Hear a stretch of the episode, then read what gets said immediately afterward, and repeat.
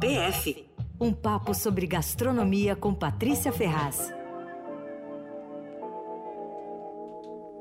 Patrícia Ferraz está com a gente ao vivo todas as quartas-feiras aqui com o seu PF colunista aqui do Eldorado e do Paladar Estadão. Oi, Pati! E aí, tudo bom? Tudo, Tudo certo. Bem, você? Tudo. Tô voltando de BH, falando oh. bastante uai, comi bastante pão de queijo.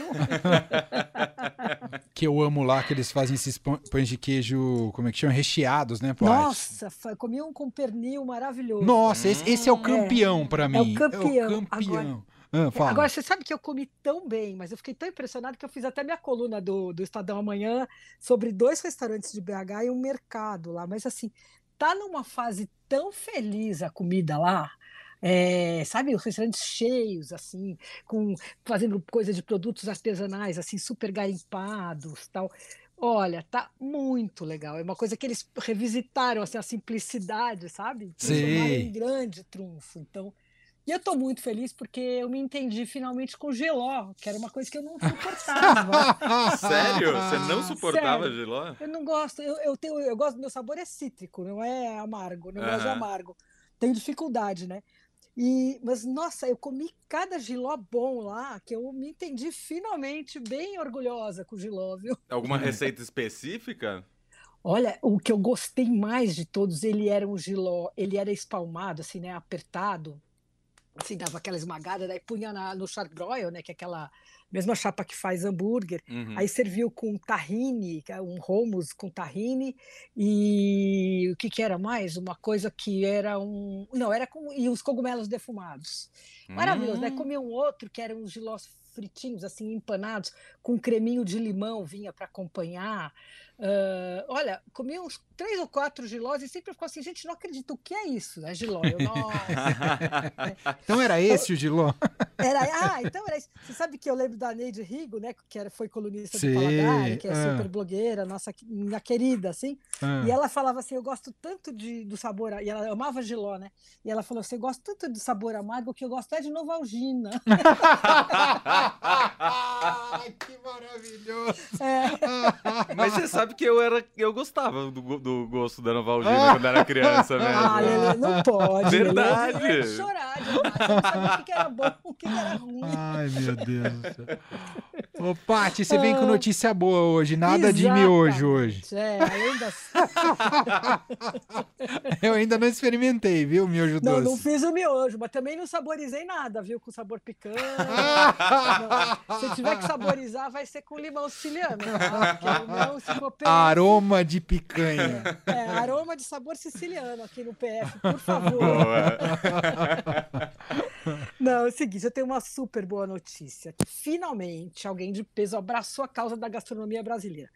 Os chefes fizeram uma parceria com o Itamaraty para promover a gastronomia brasileira no exterior. É um programa com ações claras, organizadas, tal. Tem cronograma, tem verbo. Eu estava louca para falar disso, porque esse movimento acho que deve começar assim a mudar a história da gastronomia.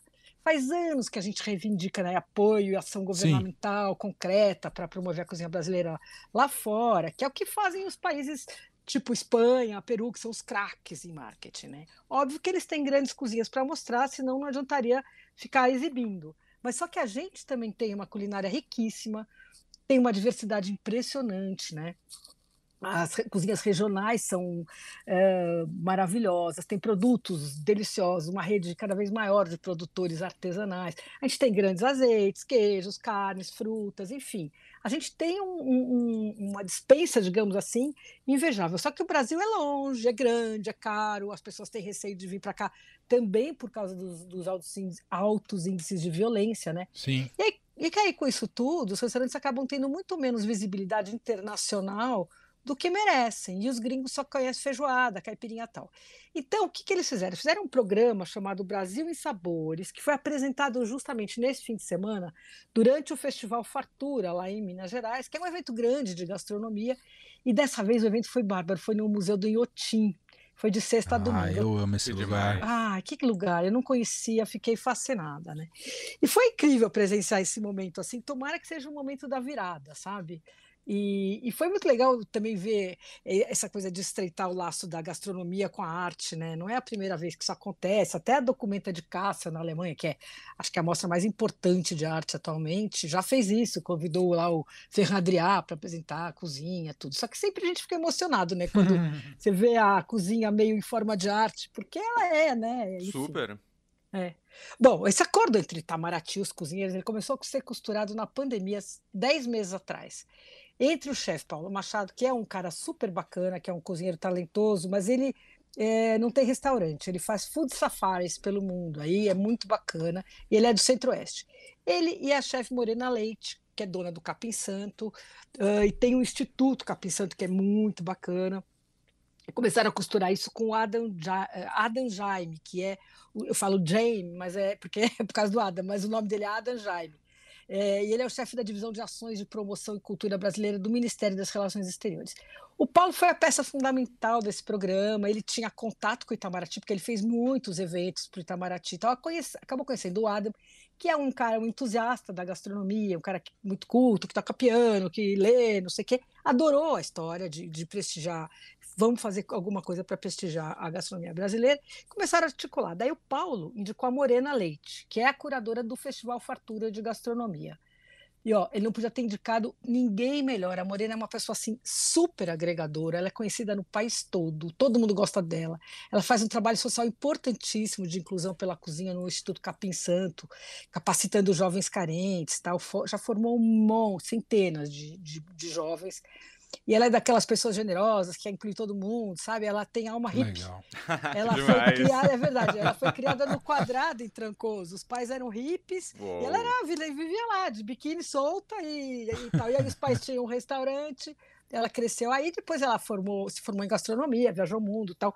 Mas assim, ela é a pessoa perfeita para isso. Bom, eles convidaram cinco chefes brasileiros para atuar como embaixadores da gastronomia. Cada um vai representar a sua região, né? Uhum. Então é a Janaína Rueda, que vai ser do Sudeste, a Manu Bufara do Sul, a Morena do Nordeste, o Saulo Jennings do Norte e o Paulo Machado do Centro-Oeste.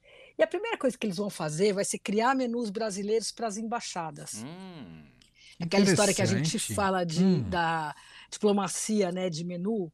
E é inacreditável, mas apesar de ter assim, vários eventos que oferecem coquetel, almoço, jantar, as embaixadas não servem comida brasileira, você acredita? Que absurdo. É uma loucura. Então, a primeira coisa que eles vão fazer é eles, eles vão criar menus, e esses menus vão ter vão ser os menus regionais brasileiros, né? E eles vão ter em comum a mandioca, que é uma coisa que é de norte a sul do país, todo mundo usa. Ah, que demais. E aí, é, aí esses chefes escolheram os pupilos que vão ser treinados, e assim, os, eles vão com os pupilos para as embaixadas, vão apresentar os menus, treinar a equipe, aí vem embora e deixam os pupilos que vão ficar lá dois meses meses. Que é uma coisa super bacana também de capacitação para esses outros cozinheiros. E, e vão, vai ter um outro, uma outra parte de capacitação que vai ser online, que 200 cozinheiros brasileiros vão, vão, vão treinar esses caras, enfim. E, e, é muito bacana. E as embaixadas são o seguinte: a Morena e o pupilo dela, que é o Romário, um cara muito alto astral, eles vão para Angola. A Janaína e a Júlia Guiar vão para Ankara, na Turquia. A Júlia é uma graça, ela é a única mulher e tem, é a mais jovem, tem 22 anos. Aí ela me conta, perguntei, tá, que, como é que foi quando você foi convidada? Ela falou, eu fiquei tão emocionada, tão nervosa, que eu estava com uma pilha de prato na mão, derrubei tudo. Começou no preju, é, mas ela parece filha da Janaína, tem olho azul, assim, mas pequenininha, uma graça, uma graça. Aí o Saulo Gênesis vai com o Ricardo Brant, também é uma história super bacana. Eles vão para Lima. O Ricardo, eu falei, por que, que você escolheu o Ricardo? Ah, o Ricardo é um cara, ele é um cozinheiro, ele é professor de gastronomia e ele é um cara que se formou comigo e não teve tanta chance quanto eu. Então vou levar para ele, enfim, para ele aproveitar e, e, se lançar, né? Achei super bacana. Demais. E aí a Manu Bufara vai para Nova York com um cara chamado Lucas Correia também, que é muito bacana. Eu acho o seguinte: não é que a implantação de menu nas embaixadas vai mudar a história da gastronomia no exterior, não é isso que a gente está falando. Só que é uma ação que vai dar início a esses trabalhos. E a partir daí vão ser promovidos festivais de cozinha brasileira no exterior. É, e o Adam, esse cara da embaixada, da, do Ministério é, do Turismo, né, ele está costurando parceria com o Ministério. Desculpa, o Adam, que é do Itamaraty, está costurando umas parcerias com o Ministério do Turismo e com a Apex, que é o órgão que cuida das exportações, para fazer também o caminho inverso, trazer, trazer gente, trazer turista, influenciadores, jornalistas para cá. Acho que isso sim, Sim. vai fazer toda a diferença, né? Uhum. E, mas tava, foi muito bacana ver isso, presenciar e tal. E aí, claro, durante o lançamento, a gente começou a postar, todo mundo postou e tal, e aí algumas pessoas nas redes começaram a meter o pau, criticar, porque era parceria com o governo atual e tal. Só que não é um programa de governo, né? É um programa amplo, de longa duração, tem previsão de duração de 10 anos, vai envolver 130 Até embaixadas. porque o Itamaraty é uma instituição do Estado brasileiro, não do governo brasileiro. Exatamente, as pessoas não entendem, ficam xingando, né? Então, é, tá no, a gente está num momento tão sensível, né? Que tem que ficar Sim. explicando, né? Não, se Mas, fosse do enfim. governo, ia ser um programa de miojos e sabores de miojos. Miojos, Pão claro, com leite é. e condensado. Pão com leite condensado e, e o pessoal fritaria hambúrgueres o tempo inteiro. Será que ia ser o de picanha sem picanha? ah, com certeza. Ou de costela, sem costela. só Pode ser também. Pode ser também.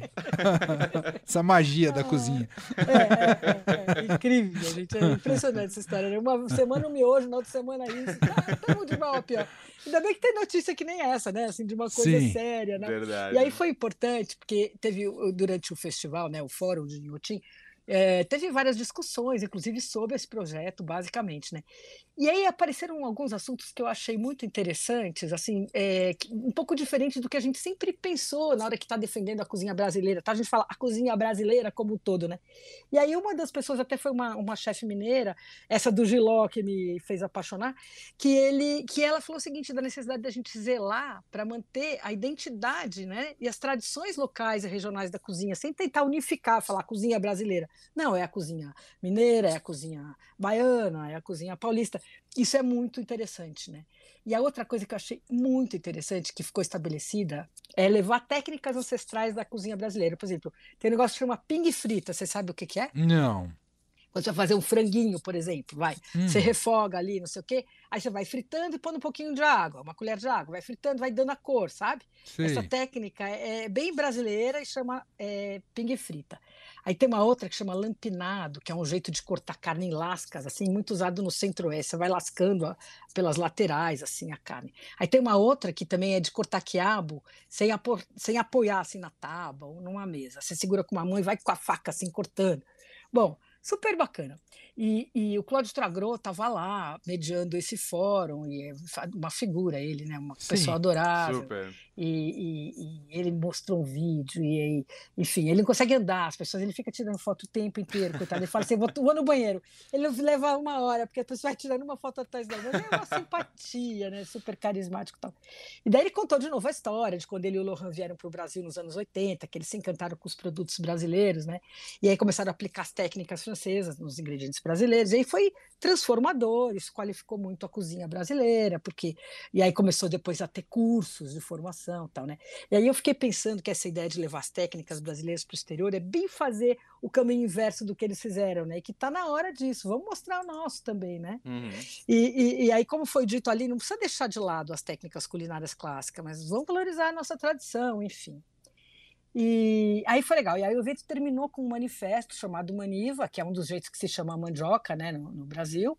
E esse movimento lançou as bases para a valorização da cozinha brasileira no exterior. Enfim, foi bonito, foi importante. Tomara que tenha sido um impulso para valorizar essa cozinha tão legal que a Sim. gente tem, né? Tomara. Enfim.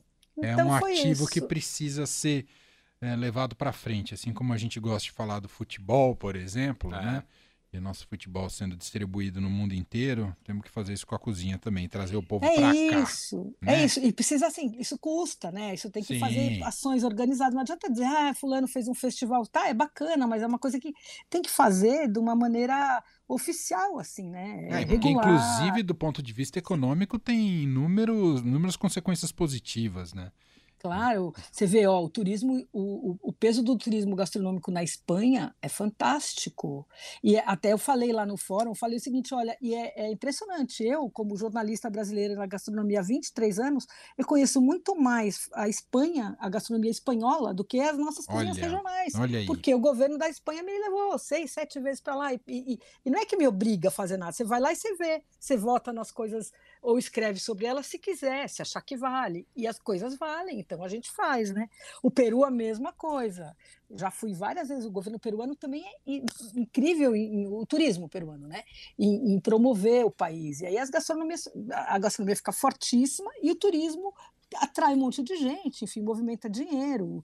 É, é, eu acho que é uma saída muito interessante para a gente que tem é, esse. É um tesouro que a gente tem gastronômico, né? Uma Sem coisa dúvida. muito diversa, muito de qualidade, tem tradição. Então, assim, tomara que agora a gente consiga, né? Que esse seja, sei lá, o primeiro passo aí de um caminho bacana.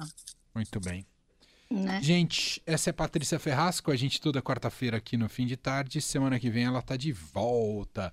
Um beijo, Combinado. Beijão. Até lá, hein? Ah, semana que vem eu vou fazer sabor a carajé, tá? Porque eu vou falar lá de Salvador. Ai, que Oh, que Que inveja. inveja. Boa, gostamos. Beijo, beijo. saborizada, viu? Saborizada. Tchau, Paty. tchau, Beijo. tchau. Fim de tarde Eldorado.